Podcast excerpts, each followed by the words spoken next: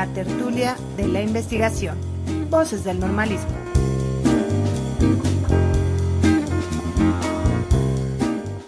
Buenas tardes, sean todos y todas bienvenidos al cuarto programa de la tertulia de la investigación, Voces del Normalismo. En este programa se abordará como tema central la investigación con perspectiva de género. Esperemos que les guste. Leer para compartir.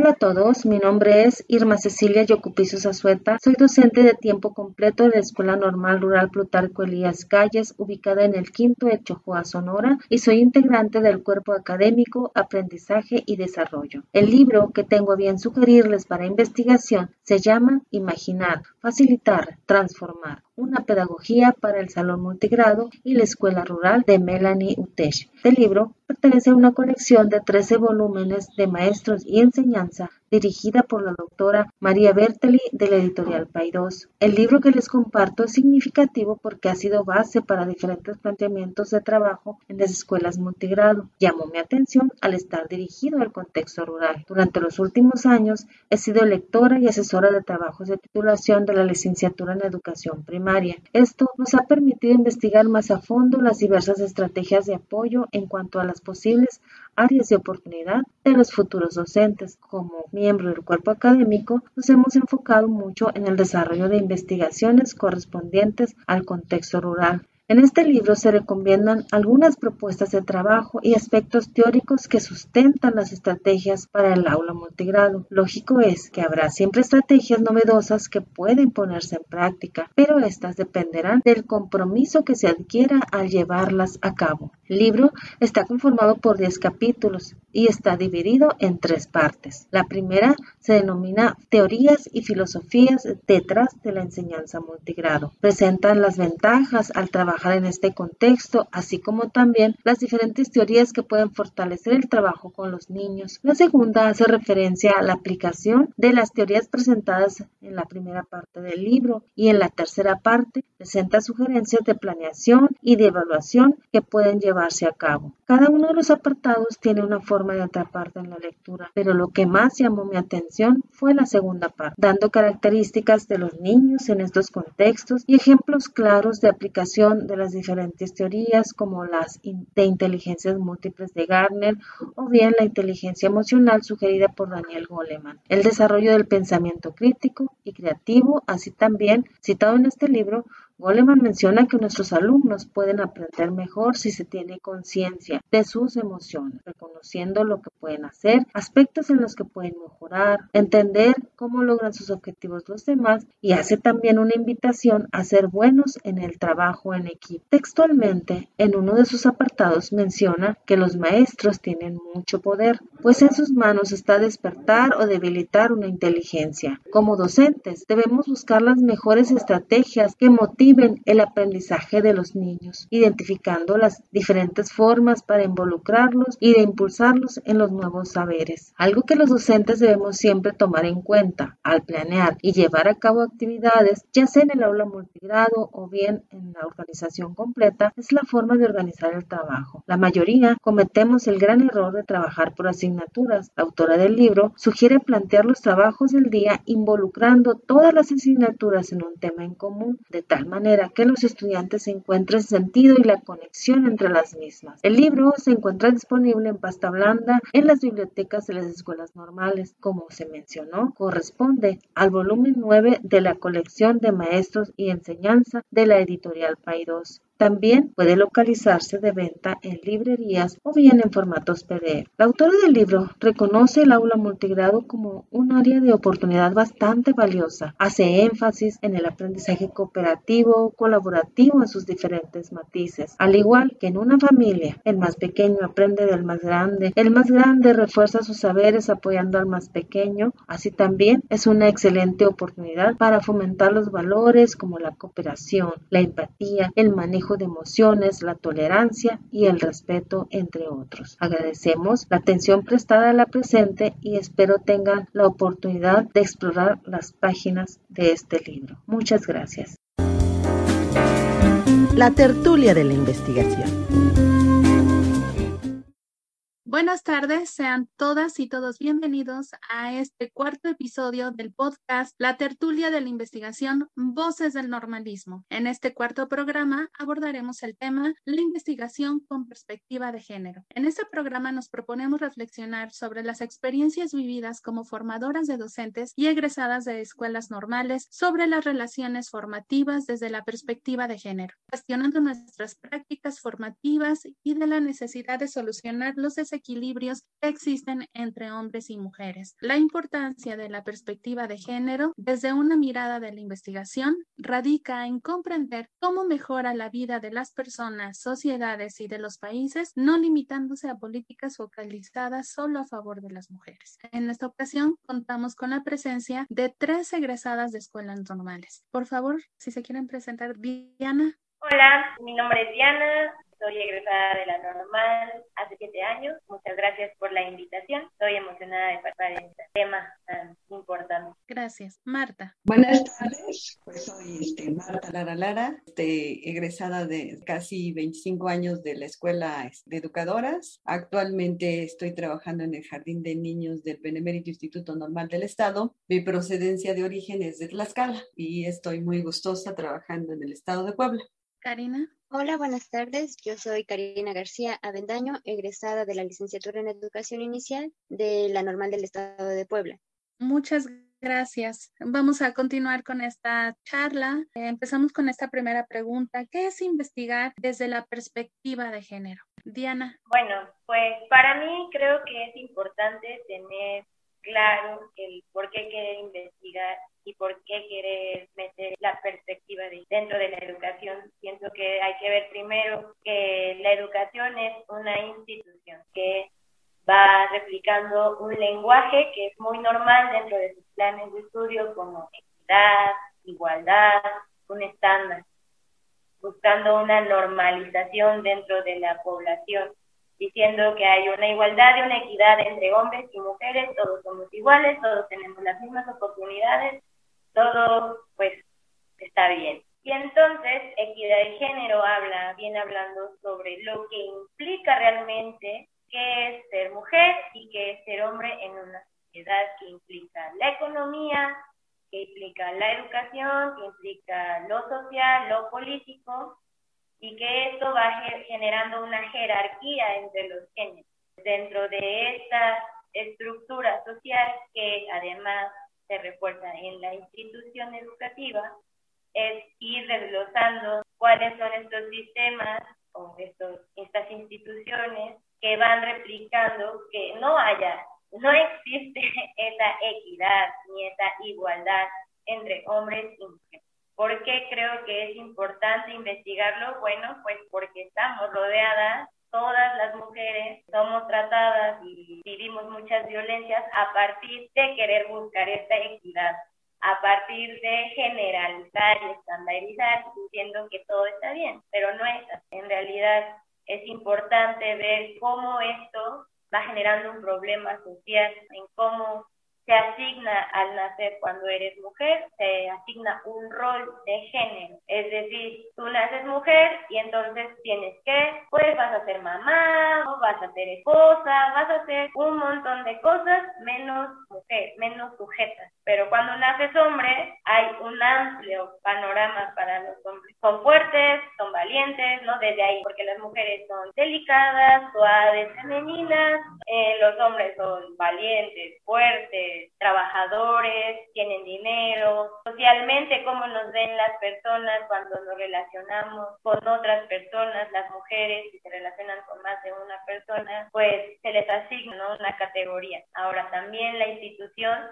genera un, replica un lenguaje en donde habla de una heterosexualidad normalizada o obligada. Esto quiere decir que también la heterosexualidad es una institución y que va acompañada de un binario. Las mujeres están destinadas a casarse con los hombres, los hombres están destinados a casarse con las mujeres. Por ende, las mujeres tienen que aprender a cuidar, lavar, cocinar, ta, todas estas cosas que de pronto se replican en las familias, los hombres qué hacen? Bueno, ellos tienen que aprender inteligentes, no sé qué, porque tienen que conseguir un trabajo, tienen que mantener una familia y entonces incluso políticamente eso también nos transgrede a nosotras. ¿Por qué? Porque los créditos de casa, dinero y todos estos se dan más a los hombres que a las mujeres abarca todo, abarca todo. Así, cualquier tema que quieran hablar sobre cómo afecta a las mujeres y cómo le afecta a los hombres, hay una jerarquía. Ahora, porque es importante también saber que feminismo y perspectiva de género no es lo mismo, que es, me parece también importante, porque la perspectiva de género abarca también a los hombres, a los gays, a, los hombres transfemeninos, pues que van dentro del LGBT. El feminismo habla directamente sobre todos los sistemas de opresión que están sobre las mujeres y que está en todo. Académicamente, a quienes leemos, a quienes les damos la razón, todos son hombres, porque a las mujeres no se les dejaba escribir, porque las mujeres no podían pensar, no sabían pensar, creían que no sabíamos pensar. Es desmenuzar, desmenuzar, desmenuzar, desmenuzar, obviamente enfocada en las mujeres, porque al final de cuentas pues un hombre gay sigue siendo leído como hombre dentro de una sociedad. A las mujeres lesbianas, a las mujeres em, pues que no entran dentro de esta heterosexualidad y que también entran dentro de este binarismo o dentro de estos roles de género, como vestirse femeninamente, ¿no? Como no saber cocinar, como no querer ser madre, todas estas cosas, pues impactan en tu propia personalidad y en lo que te dediques ahora, como normalistas que preparan maestras, me parece importante también ir identificando esto porque nosotras como docentes pues vamos reproduciendo estos lenguajes en nuestra vida y en la práctica. Comentaba que reproducimos estos lenguajes con las madres, reprochándoles que sus hijos no están aprendiendo porque no, están, no son buenas madres, ¿no? Viene cochino, viene no, no sé qué, no desayunó, todo sucio, todo mal hecho. Entonces creo que es importante ya ir señalando estas violencias, estos lenguajes para cambiar, hacer un cambio importante en la educación. Muchas gracias, Diana. Elda, por favor. Creo que es bien importante situarnos ahora en nuestro tiempo histórico que estamos atravesando, transitando nosotros, las maestras y los maestros, eh, estamos en la formación de docentes y quienes están formándose o se formaron en algún momento en las escuelas normales y van a ir a impactar de una manera creo que mucho más profunda que nosotros los maestros y maestras de las escuelas normales que son los maestros y maestras que están en educación básica y que históricamente también sabemos que en su mayoría siempre hemos sido las mujeres, las maestras, quienes habitamos las aulas, quienes marcamos, sobre todo en este nicho etario que es inicial y preescolar, los primeros años de vida de los niños y de las niñas, donde se construye la visión que ellos y ellas van teniendo sobre la realidad, los va envolviendo y además de esta realidad, pues ellos ya traen una cuestión cultural, una cuestión social que se ve marcada o determinada por quienes sean sus padres o madres, en el caso eh, ya del siglo XXI para nosotras, sobre todo en educación inicial, sus cuidadores y cuidadoras, que sabemos que no siempre ahora ya son las mamás, sino son las abuelas, son los abuelos, la familia extendida, y plantearnos el investigar con perspectiva de género nos va a permitir a nosotras como formadoras de docentes ir desarticulando, desmenuzando, como bien lo decía Diana, cuáles son esas eh, violencias generalizadas, pero también cuáles son esos lenguajes comunes que se han compartido por muchos años y que se han analizado desde una única perspectiva, que ha sido una perspectiva eh, asociada, por supuesto, a los hombres y esto tiene una razón de ser histórica porque vivimos bajo un sistema, como bien lo comentaba Diana, que está determinado o estado determinado aún en el siglo XXI siempre por esta mirada exclusivamente masculina y que hemos adoptado nosotras, incluso partiendo del lenguaje. Y me parece interesante cuestionarnos estas otras formas que existen y que llevan muchos años existiendo y resistiendo, porque aunque no hayan sido visibilizadas en su momento, siempre han estado presentes desde Hipatia de Alejandría, desde lo que le pasó cuando queman sus libros, toda la historia que nos ha acompañado a las mujeres, que somos las mismas mujeres, las investigadoras, quienes estamos rescatando esta historia de las mujeres que han sido silenciadas, pues por las propias investigaciones que se han dado. Que nosotras nos vengamos a preguntar en este momento hacia dónde vamos, cómo nos metemos en la perspectiva de género, porque si bien es que llevamos por lo menos los últimos 50 años las maestras haciendo investigación, siendo investigadoras, eh, cierto es que, bueno, pues nos, nos encontramos incluso repensando y recuestionando hacia dónde vamos dirigiendo nuestras investigaciones. Hablando específicamente sobre lo que a mí me interesa en las líneas de investigación, que es la literatura infantil, poder abrir estos caminos en la literatura infantil, despegándonos de las visiones de los clásicos de la literatura, no sin desconocerlos, sin embargo, sí viendo cuáles son los nuevos planteamientos, que hay niñas y niños trans, que las princesas no necesariamente son las que nos ensucian, sino también las princesas eh, se revuelcan y tienen estas, estos otros lados que tenemos todas las, las mujeres principalmente. Preguntarnos y cuestionarnos y construir estas investigaciones desde los otros roles que hemos cumplido o que estamos cumpliendo las mujeres en la sociedad del siglo XXI, de cómo nos relacionamos con los temas, de cómo somos mamás o somos maestras, pero al mismo tiempo también somos mujeres, en el caso de las que conformamos esta red que son dos, dos doctoras quienes están dirigiendo o llevando a flote la red de cuerpos académicos, como también somos investigadoras y también somos maestras y también somos amigas y podemos tener todos estos diversos roles y que a través de la investigación nuestros estudiantes, nuestras estudiantes se reconozcan en ello y no sigamos reproduciendo estos mandatos que parecieran inamovibles, pero que me parece que estas nuevas generaciones ya están empezando a preguntarse y a cuestionarse y se podrá hacer de otra forma y será válido. Y creo que este es el o está siendo el principio de esta transformación en el pensamiento que van a tener nuestros maestros y maestras que se forman en las escuelas normales. Muchas gracias. Bueno, pues como nos acaban de decir, la educación como una institución es una estructura social que se refuerza y es importante decir que esta investigación con perspectiva de género nos va a ayudar a, como lo decía nuestra compañera Elda, cómo nos metemos o nos relacionamos a la perspectiva de género y abrir caminos de desapegándonos de los mandatos inamovibles, pero que ahora nos estamos cuestionando. Y como decía también eh, Diana, como normalistas nos preparan para replicar. Y ahí va eh, la segunda pregunta. Desde su formación como normalistas, ¿la escuela normal está preparada para abordar temas relacionados con la perspectiva de género? Adelante, Marta.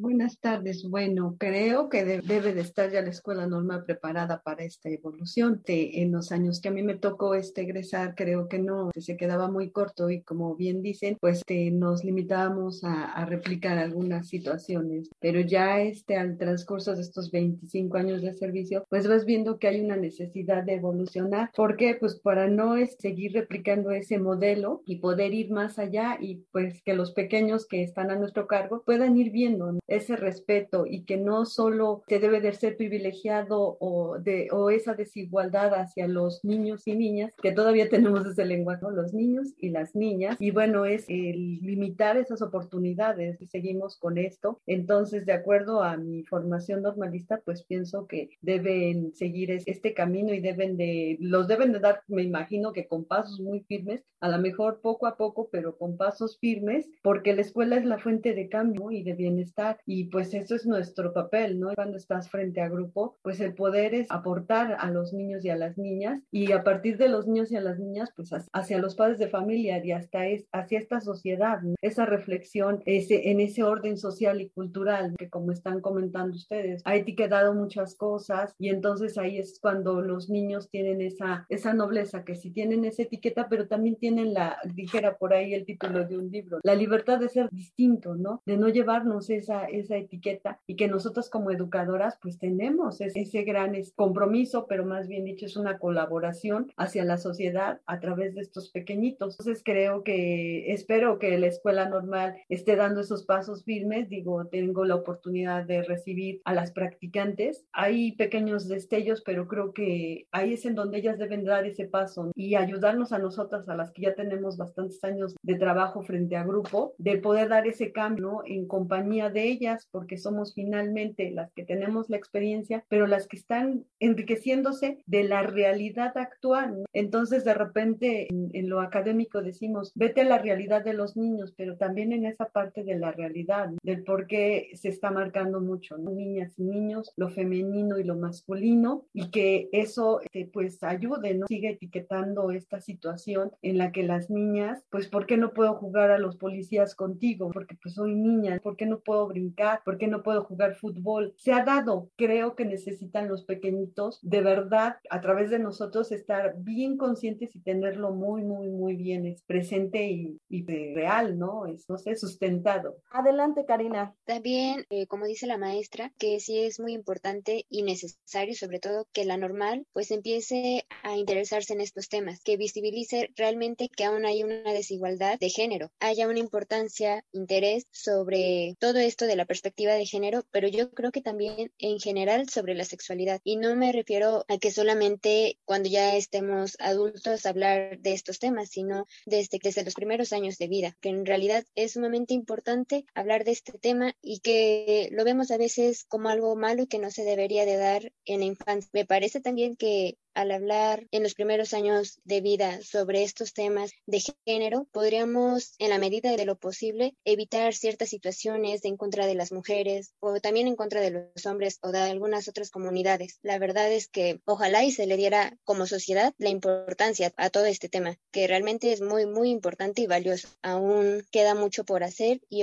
esperemos también que maestras egresadas o estudiantes que se están preparando para formar a pequeñitos, pues tomen este, esta importancia de estos temas, que, que ellas busquen, que realmente cobren ese interés por buscar la información para estar bien con los niños, para guiarlos, quitar como todas esas creencias que han pasado de generación en generación y que nos están dañando. Gracias, Karina. Adelante, Diana. Pues igual no sé si esté preparado para hacerlo, la verdad, pero me parece que es necesario, es algo urgente, porque cuántas, ya decía la maestra Marta, cuántas generaciones y generaciones hemos pasado de familias con violencia intrafamiliar, madres golpeadas, padres machistas, dentro de la misma academia, cómo nos tratan a las mujeres, cómo reciben el trabajo los maestros hombres, lo decíamos hace rato, a quienes leemos, normalizando y creyendo que la verdad absoluta es por la observación de hombres que no se encargan de la crianza de los niños. O sea, jamás han estado cuidando a un niño, pero bien que hablan de cómo es el desarrollo del niño. Igual aquí en la vida real, en la crianza, las tantos temas que se ven a la hora de estar frente a un grupo que no solamente es atender a las niñas y a los niños, porque nosotros solo somos acompañantes, somos guías de la educación que ya tienen y que se está dando en su contexto. Entonces nosotros nada más vamos a estar reforzando ideas de lo que ya hay en la tele, en la música, en el radio, en todo, todas las referencias que hay sobre qué es ser mujer, sobre qué es ser hombre, sobre cómo está bien ser mujer y qué es estar mal de ser mujer. Lo que decía la maestra Marca, los niños solo deberían ser libres, libres de jugar como quieran, y de vestir como quieran. El adultocentrismo también nos ciega bastante y nos hace creer que nosotras sabemos cómo debería de ser y seguimos reproduciendo estos roles de género. Si la niña no se quiere poner vestido, no se quiere poner falda, quiere usar pantalón, quiere jugar fútbol, trepar árboles, no quiere decir que quiera ser niño. Quiere ser libre, quiere estar cómoda. Igual un niño quiere jugar con muñecas, quiere jugar a la cocina, quiere... Solo está aprendiendo cosas que todos deberíamos aprender a hacer. Igual si se le gusta una vestimenta, tuve una oportunidad, una mamá llega muy preocupada de decir, maestra, es que a Luis le gusta ponerse los vestidos de su hermana y sus moños, no sé qué, y yo, ay, qué tal, está bien. Y se quedó así como de, ¿qué me está diciendo la maestra? Y yo, pues sí, es que luego los quiere traer, pues que los traigan, ¿no? no pasa nada, las niñas también traen sus moños, cada quien trae sus cosas, hay quien trae su sudadera de dinosaurio, ¿no? Algo que le gusta. Eso no está bien ni está mal, no es nada, ¿no?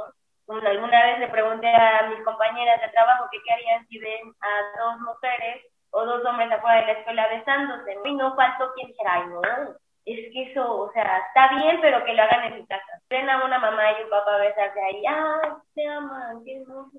Estas ideas que seguimos reproduciendo de lo que significa ser mujer, que la, abolir el género de pronto con los niños solamente que sean libres, que sean sujetas, que sean sujetos, me parece de lo más importante.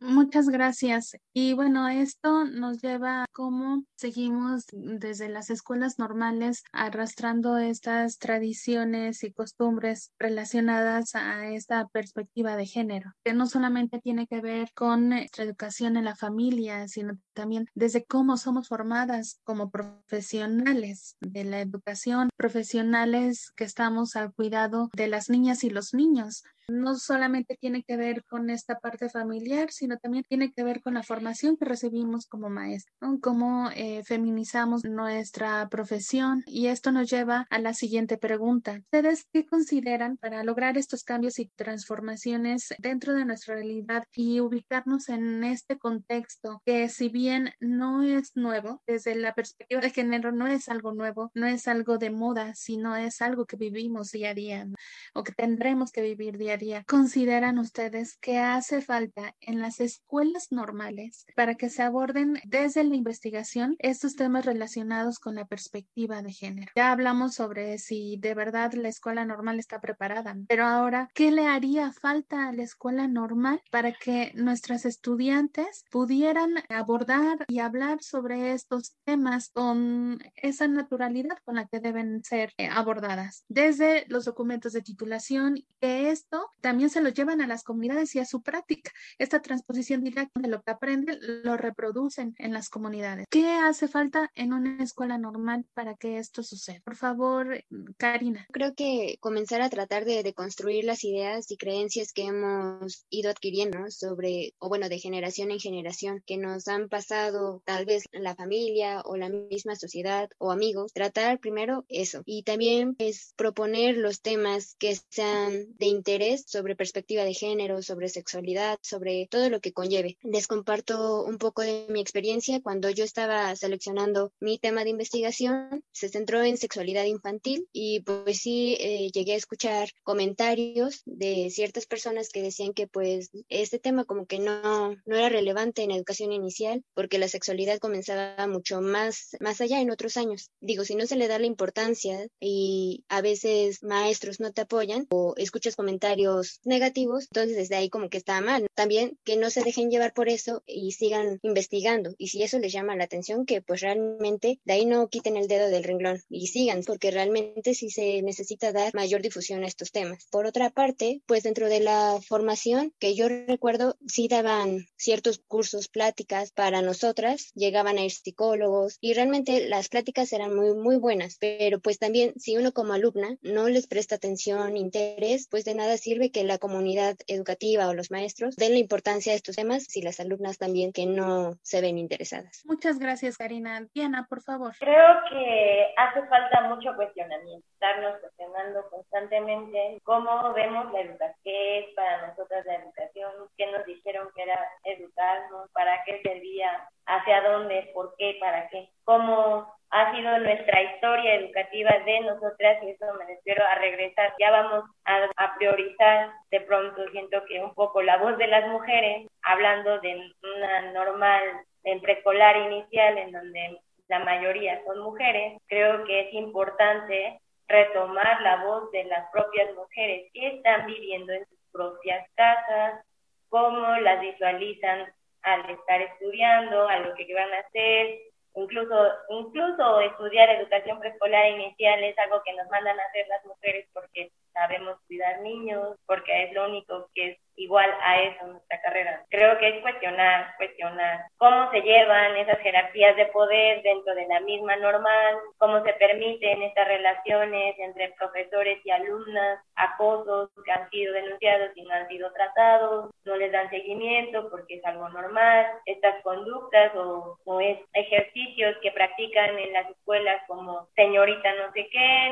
todas estas prácticas que nos llevan a estos roles de géneros establecidos a lo que es una mujer maestra, lo que significa ser mujer en esta sociedad, ser bella, ser bonita, ser educada, servir, ser alguien que tiene que ser buena gente, no puede ser molesta, no puede ser incómoda, no puede ser crítica, porque es histérica, es loca, todos estos sinónimos que se le dan a alguien que dice no, que tiene límites. Los hombres entonces son decididos, son críticos, son estos adjetivos que no minimizan su personalidad, sino todo lo contrario, ¿no? Es parte de su personalidad y eso lo hacen mejores maestros. Cuestionarse, porque está muy normalizada la violencia hacia las mujeres y las conductas se siguen reproduciendo sus lenguajes. Creo que eso es lo que hace falta realmente. No tener, a veces la verdad es que hay mucho miedo entre nosotras el decir no, el decir, ¿sabe qué profesor? No me parece lo que está diciendo, me está insultando, me está minimizando, me está violentando. Entonces, pues todos creemos que está bien. Creo que eso es algo que falta mucho en la normal, mucho cuestionamiento, a pesar de que estamos aprendiendo todo el tiempo, aprendemos lo y creemos que está bien.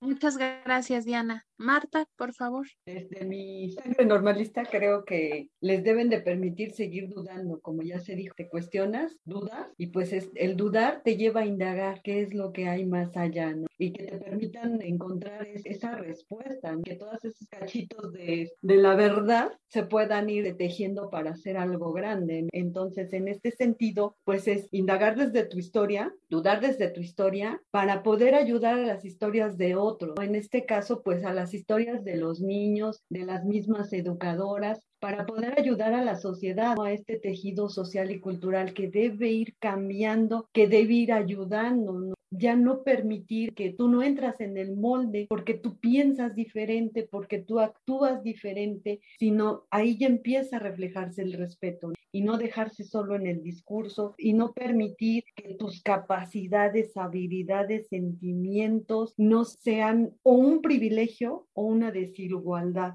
creo que las escuelas normales a través de sus alumnas, pues deben de ver esto y que lo compartan con nosotras que ya tenemos un ratito de trabajar frente a grupo, que tenemos niños reales, que estas chicas pueden venir a ayudarnos y ayudar a las madres de familia, que creo que es en este sentido, pues un porcentaje grande, ¿no? Están sufriendo y también un porcentaje en los papás, en los hombres, porque también, ¿por qué no, se, por qué no permitirles el también llorar, el abrirse y, y apoyarlos a ellos, pues a través de los pequeñitos les comentaban que la escuela pues es, tiene esa función de cambio para que busquen tu bienestar como sociedad y ya no estarnos cada quien en su polo de a ver quién va a ganar, ¿no? El ir yo creo que de la mano, en ese engrane en el que todos podamos ir caminando, claro que va a costar muchísimo, sí, pero que compartan, que, que esas investigaciones que se están dando, por favor, las abran y las lleven y también sean un poquito del reflejo de lo que están viendo como alumnas practicantes y que puedan llevarlo, ¿no? Esos documentos y que después lo puedan compartir para decir, mira, se valoró tu historia a través de mí y a través de un documento, porque muchas veces, pues bueno, es, todavía tenemos eso, ¿no? Que viene en un documento, pero que se vean, se valoren esos documentos, pero que vaya más allá de ese documento y de esas eh, letras en computadora, pues que se vea reflejada, que se transfiera a la vida. Pues muchas gracias. Creo que como normal, siempre hay muchas cosas que subsanar, pero me encanta esta idea de Karina, de, de construcción, de decir en qué estamos eh, fallando y regresar y volver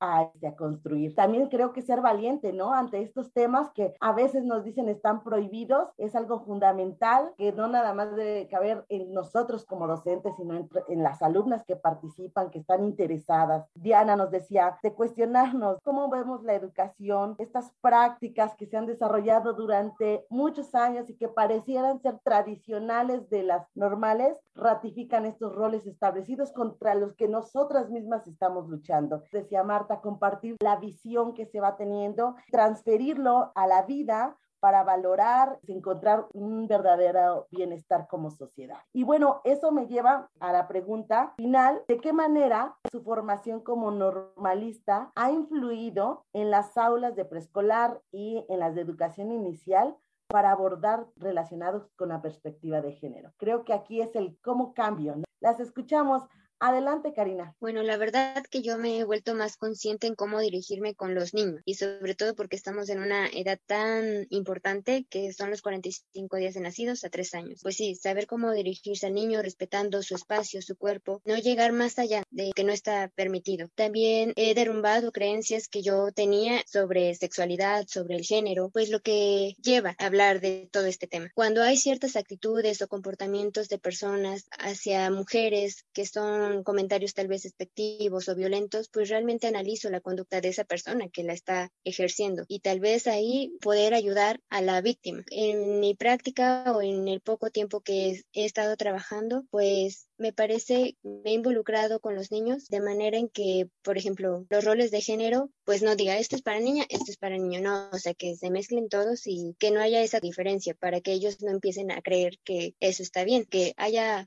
que ellos jueguen, que convivan, sin que esto es para niña, esto es para niño, esto está bien, esto está mal. No, ellos solitos van a empezar a adquirir ciertas, creencias o ciertos conceptos y ellos tendrán la última decisión y elección. Muchas gracias. Adelante, Diana. Ha sido un, ha sido importante para mi práctica porque reconozco que saliendo de la normal no fue algo que yo ya hiciera. El feminismo para mí llegó hace cuatro años. Eso fue lo que me dio a mí apertura a revisarme, a cuestionarme cómo estaba ejerciendo mi práctica educativa, que definitivamente venía cargada de mucha idea normalista, que aunque nunca estuve de acuerdo con muchas imposiciones que, y violencias que sufrí dentro de la normal por no entrar en el cuadrado, yo sabía que era lo que no tenía que hacer, pero no sabía cómo. Eh, la realidad es que el feminismo sí me ayudó mucho a entender, a ser más respetuosa, entender que nosotras como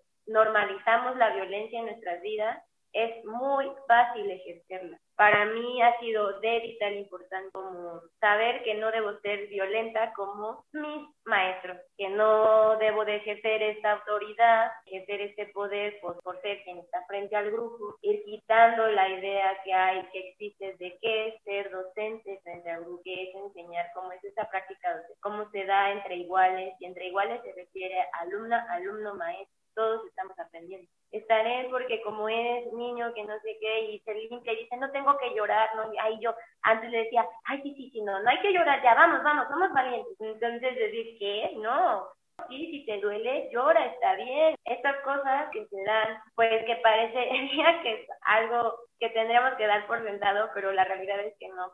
Eso me ha ayudado también en revisarme a mí, a ver qué estoy haciendo, qué estás estoy viviendo, cómo me estoy viviendo yo como mujer en la vida, en la sociedad, cómo me llevo con las otras mujeres. Eso también me hizo entender a las maternidades, entender qué es criar, aunque yo no sea madre, qué importancia y qué relevancia hay de que las crianzas sean compartidas, qué significa eso, que también tiene que ver mucho con la educación. Entonces, eso ha sido a partir de tener un diálogo con ese mismo, con otras mujeres, definitivamente, y más porque si ponemos a ver estadística de INEGI, hay más maestras mujeres en todos los niveles de inicial, preescolar, primaria que hombres. La realidad es que la educación está sostenida por mujeres. Somos quienes recibimos más sistemas de opresión encima, cómo debemos de comportarnos, incluso los códigos de ética que manejan dentro del sistema educativo público, qué es ser decente, la maestra debe ser decente. Todas estas cosas, igual en la normal, te acusan a ti como estudiante por ser acosada por los profesores todos estos cuestionamientos se replican. Creo que ahí eso es algo que me ha ayudado a comprender a la comunidad, a comprender a las madres de familia,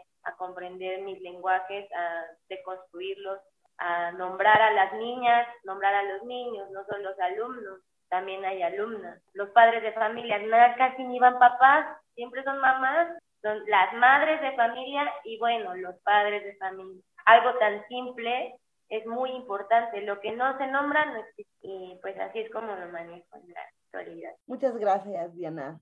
Adelante, Marta. ¿Cómo, de qué manera mi formación como normalista? Creo que ahí yo sí tuve un poquito de desventaja, porque hace 25 años no se hablaba tanto esto de, sobre la equidad de género. Yo creo que algo que sí me inyectaron en mi formación esas nuevas oportunidades de que mi práctica docente pudiera eh, tener cierto sustento, cierto cambio, en no quedarme establecido en por costumbre que hagas siempre lo mismo. Y pues eso iba reflejado hacia los niños y las niñas, en el que me tuviera que transformar, sino eh, en eso sí lo agradezco a la escuela normal, porque no me dijeron, o sea, ya saliste y te quedas con este, este guion y este va a ser tu guion como educadora y no debe de tener cambio porque así está establecido. Sí le agradezco porque hubo ciertas situaciones que me dijeron, no, tienes que cambiar, tienes que transformarte, tienes que entrar en contacto con estos debates actuales, no puedes quedarte con eso, por en, el sentido de lo que es esta perspectiva de género, en este, en este sentido sí, no,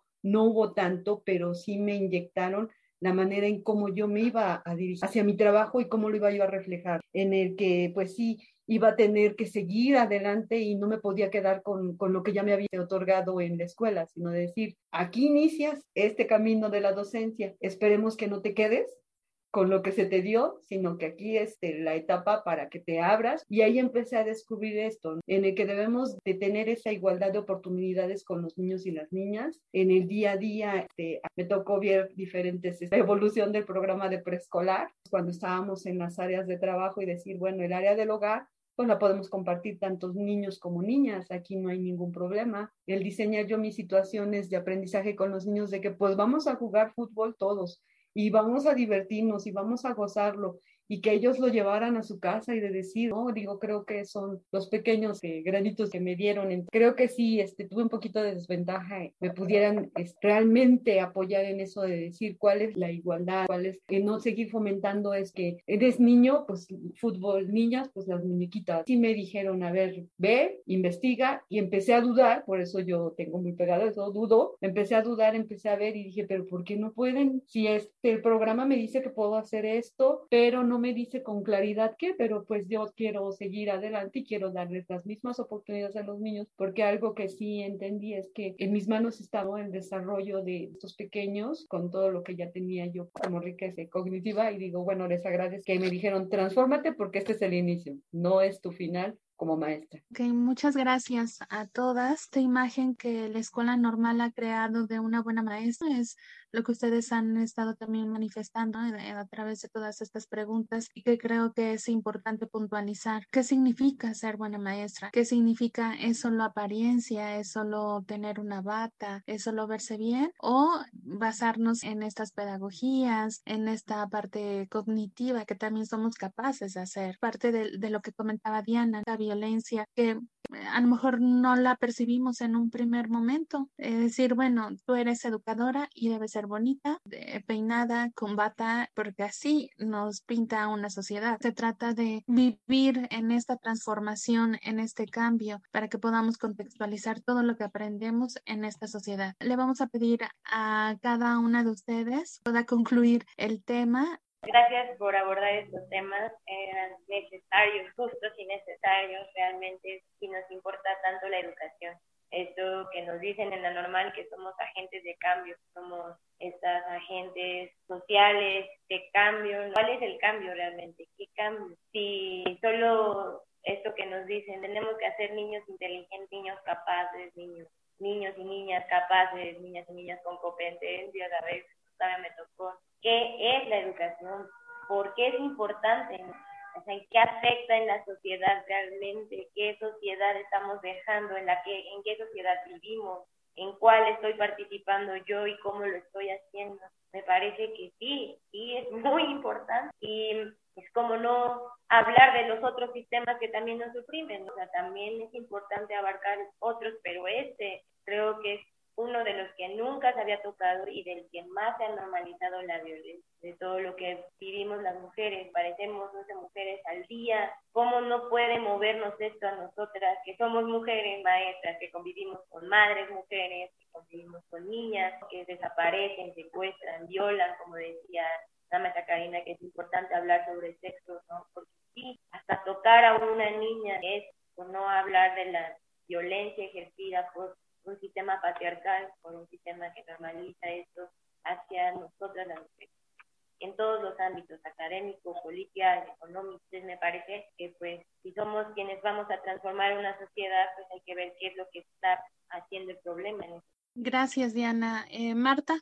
Pues qué gusto que desde la esencia normalista pues se vea todo eso, este cambio para ya no tener ese estereotipo de género, el que tú estés en un molde y eso ya no permita que entre los mismos eh, niños, pues sus, sus sueños se vengan a este abajo por no entrar en ese modelo y que nosotros como docentes, como ya decía Diana, pues somos esos agentes de cambio y pues que realmente aportemos y que no permitamos que estos pequeños se queden pues coartados, que se evite que ellos vean y que sueñen y que no sé cómo se le podría llamar, que puedan ir más allá, que sí logren lo que ellos quieren de acuerdo a su individualidad, compartida con la sociedad, respetada y como bien dicen, no violentada, que sí se va disminuyendo esto entre hombres y mujeres, porque sí somos violentados ambos, y pues que sea para bien, que las escuelas sean eso, que los que están egresando hagamos un buen equipo con los que ya estamos frente a este papel como docentes. Y muchísimas gracias. Gracias. Karina, por favor. Siento que hay mucho por hacer dentro de este tema, muchas barreras que romper en la comunidad educativa, empoderar a nuestros niños y niñas desde nuestras aulas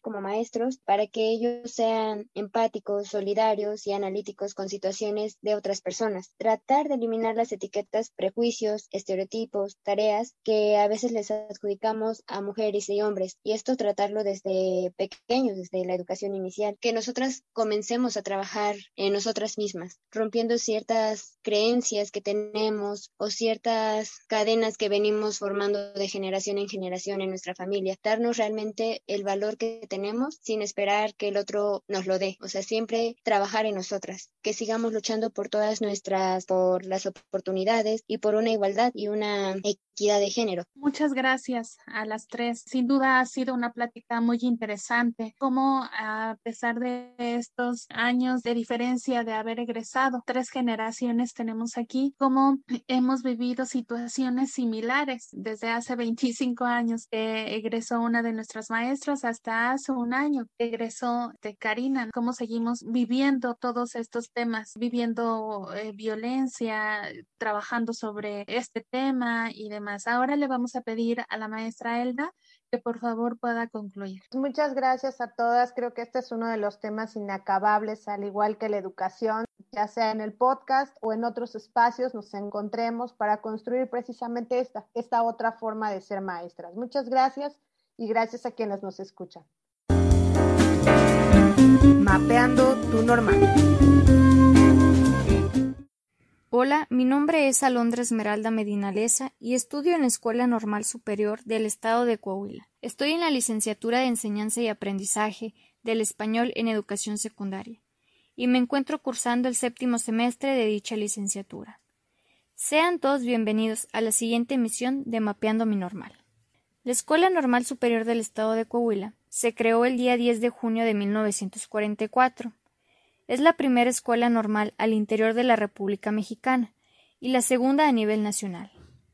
La escuela normal es una escuela formadora de docentes de nivel secundaria que durante 72 años ha logrado formar maestros de nivel secundaria, mismos que se han ido a Tamaulipas, Nuevo León, Durango, etc. Mi escuela cuenta con el área de posgrado, en el cual hay una oferta educativa para cursar la maestría en educación obligatoria. En el nivel de licenciatura cuenta aproximadamente con 700 alumnos normalistas, repartidos en las tres especialidades que hay actualmente español, matemáticas e inglés. Cabe destacar que mi escuela normal tiene convenios con varias instituciones, tales como la UAC, la UAN, las cuales nos han permitido crecer aún más como institución educativa. Pero, ¿cuál es uno de los retos que tiene la comunidad educativa? Bueno, el principal reto que tiene mi institución es formar a docentes con una visión de cambio, la cual se puede adaptar a los momentos que se viven actualmente, al uso de las tecnologías de la información y la comunicación, el poder innovar, buscar y crear nuevas herramientas para transformar este mundo. Mi escuela cuenta con un área de investigación, es decir, cuerpos académicos, la cual busca apoyar y orientar a todos aquellos alumnos normalistas que deseen inclinarse a la investigación.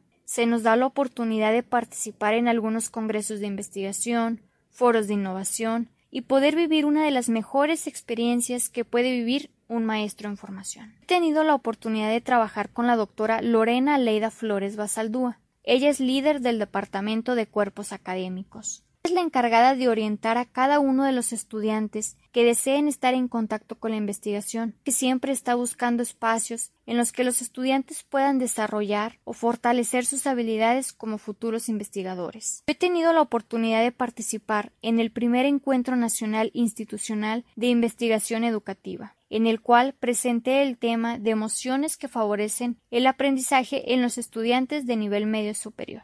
Hace poco tuve la oportunidad de poder participar en el Foro Internacional de Innovación Educativa, en el cual estuvieron varias eminencias reconocidas en el aspecto educativo. Este año ha sido un poco complicado por la nueva normalidad que nos tocó vivir por la pandemia, pero a pesar de todo eso, el regreso a las aulas de la Escuela Normal Superior ha sido muy satisfactorio para mí y mis compañeros, ya que necesitábamos regresar, tener esa interacción, aunque estábamos en contacto de manera virtual, no era lo mismo, porque como todo estudiante necesita tener esa orientación y reconocimiento por parte de los maestros y de los mismos compañeros para seguir adelante y esforzándonos aún más. Ahora que estoy por titularme, me gustaría vincular mi trabajo de titulación con mis jornadas de práctica en la escuela secundaria, es decir, proponer una serie de estrategias o métodos de enseñanza de manera innovadora, tomando como referencia el español y que el alumno pueda interesarse aún más en la materia. Gracias. Entre líneas de investigación te veas. Buen día, mi nombre es Iraí Ramírez Valderas de la Universidad Autónoma de Tlaxcala y soy representante del Cuerpo Académico Enseñanza-Aprendizaje de Lenguas, que está adscrito a la Facultad de Filosofía y Letras y atiende al programa en Enseñanza de Lenguas. Nuestra línea de investigación es las comunidades de práctica en el ámbito de la enseñanza-aprendizaje de lenguas. Las personas que conforman nuestro cuerpo académico son tres, una servidora más la doctora Patricia María Guillén Cuamazzi y la maestra Yamina Flores los trabajos que nosotros hemos realizado últimamente han girado en torno al desarrollo de la literacidad en lengua extranjera. Es por eso que hemos publicado nuestras investigaciones acerca de la coevaluación en la escritura de textos académicos, las estrategias de aprendizaje de vocabulario académico, el uso de libretas de vocabulario para el aprendizaje del léxico académico en lengua extranjera y eh, actualmente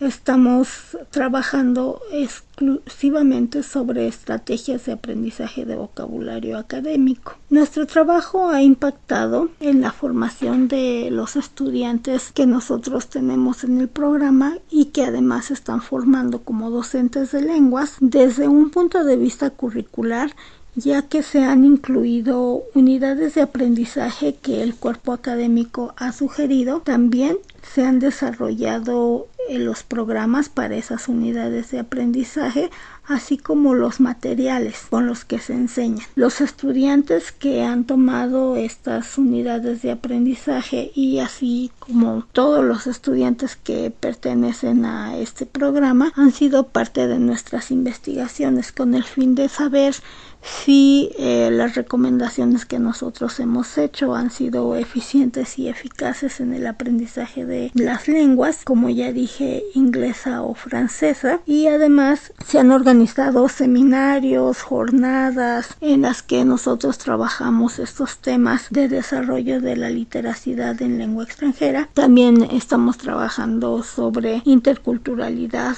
últimamente y tenemos algunos otros intereses particulares de cada uno de los integrantes de nuestro cuerpo académico. Además, nosotros eh, supervisamos tesis y ensayos para titulación y de esa manera procuramos atender a todos los estudiantes de nuestra de nuestra licenciatura y fomentar de alguna manera la mejora de los servicios que ellos reciben y de la formación que ellos reciben como futuros docentes de lenguas. Espero que nuestro trabajo sea de su interés. Me despido deseando que en el futuro todos ustedes, los que nos escuchan, desarrollen investigación, ya que esta es una manera de ir mejorando nuestras prácticas docentes. Muchas gracias. Música. Estacu y sus huastecos se crearon en el año 2005 con el objetivo de fortalecer, difundir y promover la música tradicional de la Huasteca poblana. La agrupación está integrada por Arturo Allende Telles y David Flores Galloso en las guitarras quintas guapangueras, Estacu Allende Telles en la jarana huasteca y voz y Arturo Allende Telles hijo en el violín y voz. A continuación escucharemos la canción Una presumida.